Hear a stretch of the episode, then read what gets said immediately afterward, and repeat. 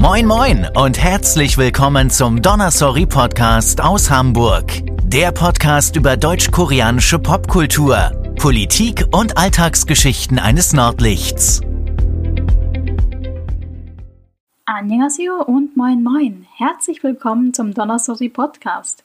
Ich freue mich, dass du eingeschaltet hast. Ich freue mich, dass ich in der heutigen Episode einen ganz besonderen Gast begrüßen darf. Es handelt sich um Tayo Lim von der Kotra Frankfurt. Kotra steht für Korea Trade Investment Promotion Agency und ist der Ansprechpartner rund um deutsch-koreanische Wirtschaftsbeziehungen. Am 29. Oktober 2019 richtete die Kotra in Frankfurt ein K-Beauty-Event aus. Tayo Lim vom K-Beauty-Team der Kotra war so nett und hat mir einige Fragen zum Event beantwortet. Vorab möchte ich ein paar Worte sagen. Bitte habt Verständnis für die Audioqualität. Das Gespräch fand per Telefon statt. Ich werde aber versuchen, in der Zukunft andere Möglichkeiten zu suchen, damit das Audio eine höhere Qualität hat. Aber nun zum Interview. Herzlich willkommen, Dial. Ich bin so happy, dass du zugesagt hast. Und ja, herzlich willkommen im Donnerstag Podcast.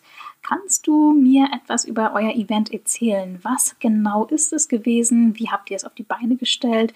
Was ist da passiert? Das war jetzt zum Beispiel das erste K-Beauty-Event hier in Frankfurt, also in Deutschland allgemein. Und ähm, wir, die Kotra, also wir sind ja die südkoreanische Außenhandelskammer. Das mhm. heißt, wir ähm, unterstützen äh, kleine bis mittelständige Firmen in Korea, die gerne ähm, Geschäftspartner hier in Europa oder besser gesagt Deutschland finden möchten.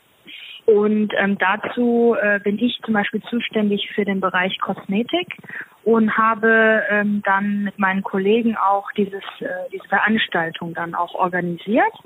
Ähm, die K-Beauty-Veranstaltungen äh, werden eigentlich jährlich fast äh, organisiert von unseren anderen Cotra-Büros in Europa. Zum Beispiel ähm, letztes Jahr hat unser Nachbarbüro in Paris, also in Frankreich, auch eine Veranstaltung gemacht. Das war auch unter anderem B2B und auch B2C. Wir sind ein Team halt, ein Marketing-Team und äh, kümmern uns um solche Veranstaltungen, die wir natürlich parallel auch machen zu anderen Projekten. Und ähm, deswegen war das natürlich sehr aufregend, weil das das erste war hier in äh, Frankfurt. Aber da wir wissen, dass auch sehr viele Asiaten oder auch ganz viele Koreaner hier in Frankfurt leben, äh, wollten wir halt ähm, ja ein, ein Cambridge-Veranstaltung nicht nur für Europäer, aber auch für die, ähm, sage ich mal, asiatischen Kunden machen. Also K-Beauty kommt halt natürlich sehr gut an und deswegen wollten wir aber ähm, natürlich mischen zwischen den geschäftlichen Meetings natürlich, die ähm, vor Ort auch stattgefunden haben, aber auch B2C, also mit ganz verschiedenen Aktivitäten. Äh, so zum Beispiel die Testzone, wo man die Produkte ausprobieren kann. Und natürlich hatten wir auch eine kleine Make-up-Show, hast du bestimmt auch vielleicht gesehen oder die andere äh, auf Instagram. Und ja, das kam sehr, sehr gut an. Und wer hat das K-Beauty-Event besucht? Habt ihr zum Beispiel auch mit Influencern oder Beauty-Bloggern zusammengearbeitet? Von der koreanischen Seite aus waren das ja die äh, Firmen, also 28 Firmen und dann natürlich auch ähm, haben wir YouTuber und Influencer in Europa, in Deutschland auch eingeladen und die Firmen natürlich, die sind, kommen alle aus der Kosmetikindustrie, also Fachbesucher. Wow, das klingt nach einer tollen Mischung von Händlern, Beauty-Influencern und Leuten, die koreanische Produkte nach Deutschland holen wollen. Ähm, ja, kannst du uns vielleicht ein paar Namen nennen von Firmen, die bei euch vertreten waren? Ja, das ist zum Beispiel, also ganz große sind zum Beispiel CosRx, die sind ganz groß, ähm, dann Skin Miso und SNP. Äh, SNP ist sehr berühmt für Masken. Ähm, dann haben wir Dalba, die äh, Firma produziert Kosmetik äh, mit dem Extrakt Trüffel ähm, und mehrere andere auch, ja. Konntet ihr auf eurem K-Beauty-Event eine Art von Trend feststellen? Zum Beispiel geht es mehr in Richtung Skincare und Wellbeing oder geht es mehr in Richtung Make-up? Ja, ähm, also bei K-Beauty finden wir und haben wir auch durch unseren Event gemerkt, dass der Fokus wirklich auf Skincare liegt, also das heißt Pflege, ähm, sprich, ähm, sage ich mal, Day and Night Cream bis Toner und Serien äh, vor allem auch, ähm, sage ich mal, Make-up Remover. Und ähm, aber wir hatten auch zwei, drei Firmen dabei dieses Mal, die sich auf ähm, Farbkosmetik konzentriert haben. Und ähm, einer davon war zum Beispiel Touch and Soul und die sind sehr, sehr berühmt für, sage ich mal, Glitter-Make-up, ne? also für mhm. die Augen und auch für die Wangen. Ähm, das kam sehr, sehr gut an. Und was ist euer persönliches Lieblingsprodukt? Kann mir vorstellen, dass ihr im Vorfeld bereits viel ausprobieren konntet. Ähm, Gibt es etwas, wo du sagst, hm, dieses koreanische Beauty-Produkt sollte echt jeder mal ausprobieren? Auf jeden Fall. Das sind ähm, drei Sachen, die wir eigentlich alle auch sehr mögen. Ist zum Beispiel diese Cushion Pads, ähm, also für Make-up, ne, für die Abdeckung der Haut. Ähm, und zwar sind die auch jetzt in Deutschland sehr gut vertreten. Und dann gibt es die Lip Tints. Ähm, das ist eigentlich sozusagen wie ein Lipgloss, ähm, Lippenstift, ähm, den man auch leicht für die Pflege, für die Lippen benutzen kann. Dass ähm, diese Ton, diese Farbton ist eigentlich immer rötlich, äh, sage ich mal, bis auch pink. Das kommt auch sehr gut an bei uns oder mögen es auch sehr gerne. Und dann auch zum Beispiel Gesichtsmasken. Die äh, sind ein absolutes ja, Favorite von uns. Apropos Gesichtsmasken. Ich habe in der letzten Zeit richtig viele koreanische Produkte, insbesondere eben Tuchmasken, in deutschen Drogerien gesehen, zum Beispiel im Rossmann oder im DM. Kannst du mir mehr darüber erzählen, was eigentlich passieren muss, damit ein koreanisches Beauty-Produkt in Deutschland zugelassen wird? Also hier ist dabei ist es sehr, sehr wichtig, dass diese Firmen oder diese Marken ähm, eine CPMP, also eine äh, EU-Zulassung haben, das heißt eine Registrierung äh, in einem Portal, äh, dass diese Sachen natürlich zertifiziert sind äh, für den Verkauf. Bei den Drogeriemärkten ist es so, dass es ähm, sehr selten eigentlich, es hat angefangen mit den Eigenmarken, also mit den äh, ganzen Marken aus Korea, ähm, zum Beispiel Tony Moly, aber ähm, dann haben sie versucht, äh, zum Beispiel auch äh, OEMs oder ODMs zu machen. Das heißt, ähm, die deutschen äh, Marken lassen die Sachen in Korea produzieren. Deswegen steht da auch äh, Made in Korea drauf und dann ähm, tun sie die Marken halt von selber, also DM oder Eigenmarken drauf und verkaufen es so. Was sind denn für dich die größten Unterschiede zwischen koreanischen und deutschen Beauty-Produkten? Also erstmal der größte Unterschied ist, dass in Korea es sehr, sehr viele Sorten von Kosmetik gibt oder Linien. Das heißt, eine Marke bringt eigentlich fast ähm, ganz viele Sorten raus, zum Beispiel für die Pflege, aber dann auch für, ähm, sage ich mal, ja, äh, die äh, Farbkosmetik auch, aber wenn man sagt Pflege, dann natürlich für das ganze Gesicht. Das heißt ähm, Make-up Remover, Toner, äh, Serien und so weiter. Also das ist sehr, sehr wichtig bei koreanischen Firmen, dass die ähm, natürlich die Einkäufer eine breite Palette haben. Ähm, in Deutschland ist es so, denke ich, dass viele auch natürlich einen Favorit haben oder eine Marke, die sie schon seit mehreren Jahren benutzen. Aber in Korea ist einfach der Trend sehr, sehr schnell. Das heißt, ähm, die Marke, die jetzt dieses Jahr rausgekommen ist, könnte auch ab nächstes Jahr wieder nicht mehr so beliebt sein. Also das ist nochmal sozusagen äh, bezüglich Trend. Und es gibt natürlich auch zum Beispiel bei Farbkosmetik einen großen Unterschied, denn in Korea verwenden die meisten jungen Mädchen halt auch sehr, sehr helle Farbtöne, weil Koreaner natürlich sehr, sehr, also eine reine und weiße Haut haben. Und ähm, in Deutschland möchte man ja eigentlich sehr gerne ein bisschen eine braunere Haut, ein bisschen ründer, sehr viel Tanning natürlich auch ähm, von den Kosmetiksachen, dass die ein bisschen Shading auch äh, für das Gesicht zubereiten. Also das ist auch sehr, sehr ähm, anders. Du hattest vorhin die wechselnden Trends und wechselnden Marken angesprochen. Hast du denn für meine Hörer und für mich eine Art von Geheimtipp oder einen Tipp, welche Marke in Korea derzeit richtig, richtig beliebt ist? Ja, sehr gerne. Ähm, das ist eigentlich sehr interessant, dieser Punkt, weil viele ähm, koreanische äh, Konsumenten auch sehr, sehr, also oft online shoppen. Das heißt, da sind auch sehr viele amerikanische Brands oder auch deutsche Brands. Und dazu gehört zum Beispiel auch Bioderma. Ähm, das ist natürlich eine französische Marke, aber wird hier in Deutschland auch sehr viel äh, eingekauft. Und die eigenen, also die koreanischen Firmen versuchen auch diese, sage ich mal, Produktlinie etwas ähm, weiter ne, zu entwickeln. Und ähm, diese pharmazeutische zum Beispiel Kosmetiklinie, zum Beispiel Dr. G, das kommt auch sehr, sehr gut an. Ähm, Extrakte mit Aloe Vera zum Beispiel ist auch sehr angesagt. Ähm, Farbkosmetik, äh, einer der Marken, äh, die auch sehr, sehr gut ankommt, ist Clio, äh, C-L-I-O, Clio in Korea. Das ist auch sehr angesagt für Eyeshadow. Und ähm, wie gesagt auch für Liptins zum Beispiel. Die äh, Marke Peri Para, die bringt auch sehr, sehr viele Farbtöne raus zurzeit. Und ähm, ja, das die sind die Marken, die sehr gut ankommen. Ich habe noch eine Frage zu den Influencern, allerdings bezogen auf koreanische Influencer. Wen kannst du uns empfehlen, wenn Mann oder Frau sich informieren möchte oder Tutorials schauen möchte, die zeigen, wie man sich im koreanischen Stil schminkt?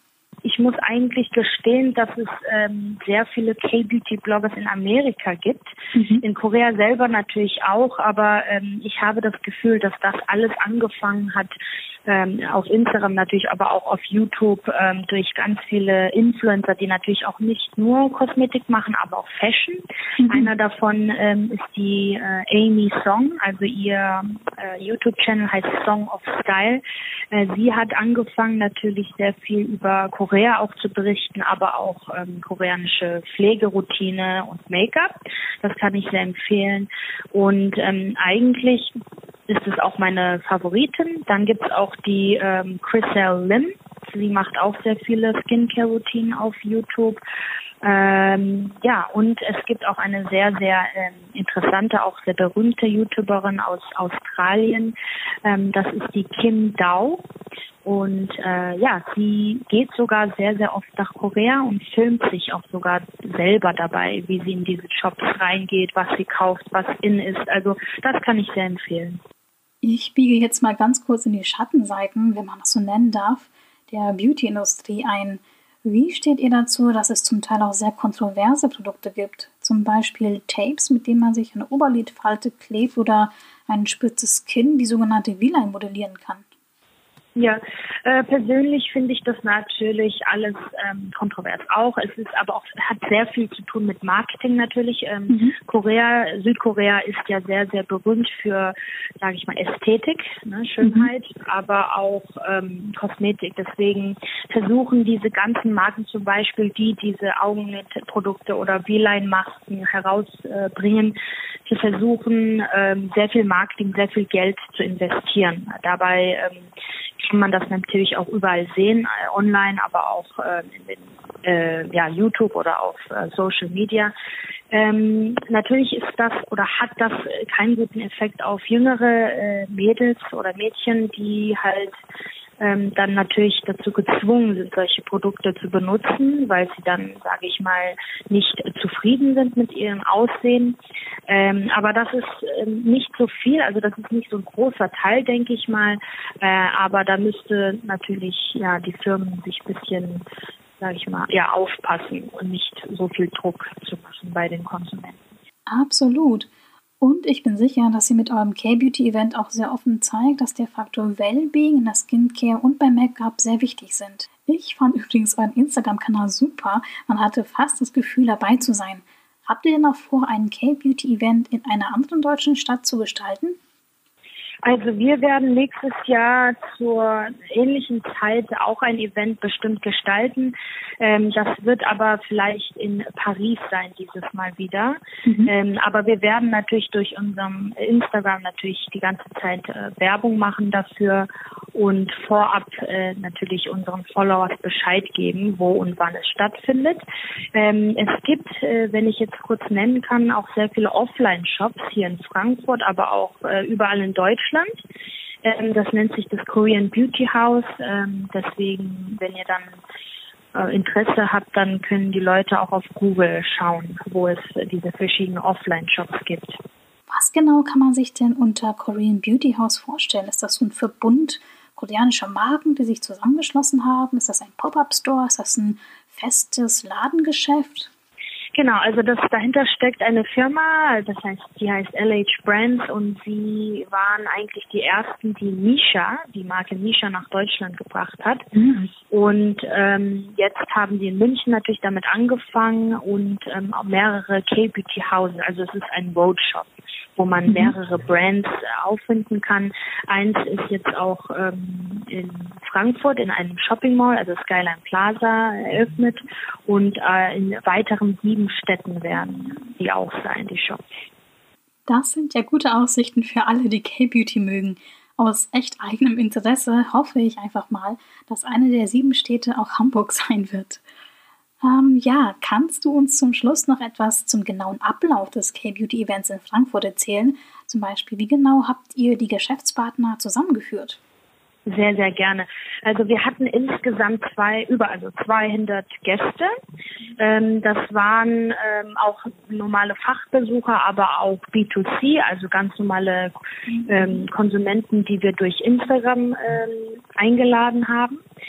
Und zwar, ähm, also unser Event Space war, äh, heißt Design Office und ähm, Design Office ist äh, sehr, sehr berühmt für ähm, verschiedene Veranstaltungen. Also die kann man natürlich dort organisieren. Äh, es gibt auch Startups oder Firmen, die dort äh, Räume mieten und ähm, daher war es auch sehr modern und hip äh, von dem Design her.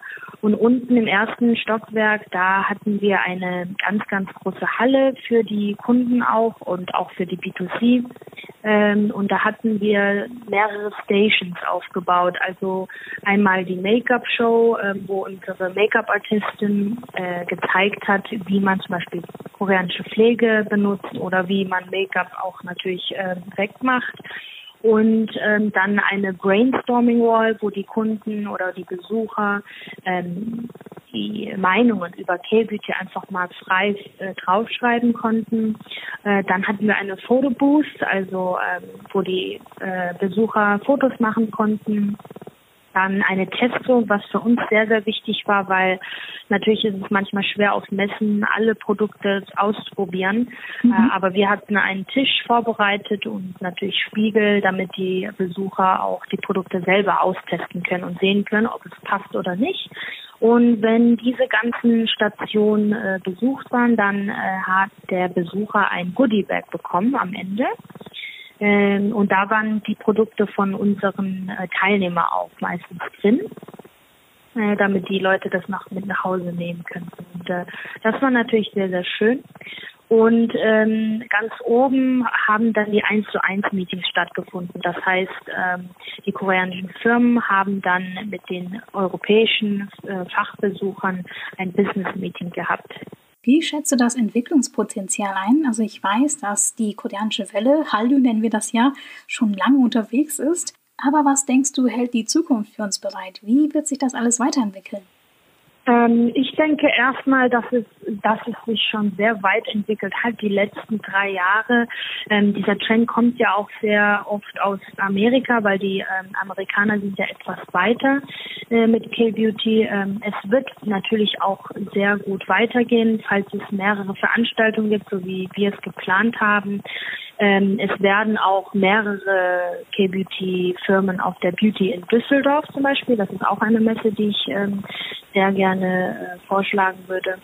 Ähm, und äh, es wird natürlich auch äh, Sachen geben, die vielleicht nicht mehr so äh, im Trend sind. Zum Beispiel BB-Creams, die sind ja jetzt auch nicht mehr so äh, angesagt, selbst in, in Korea zum Beispiel. Also es werden mhm. bestimmt vielleicht Farbkosmetik auch ähm, ein paar Marken zu sehen sein äh, im deutschen Markt. Hoffen wir natürlich.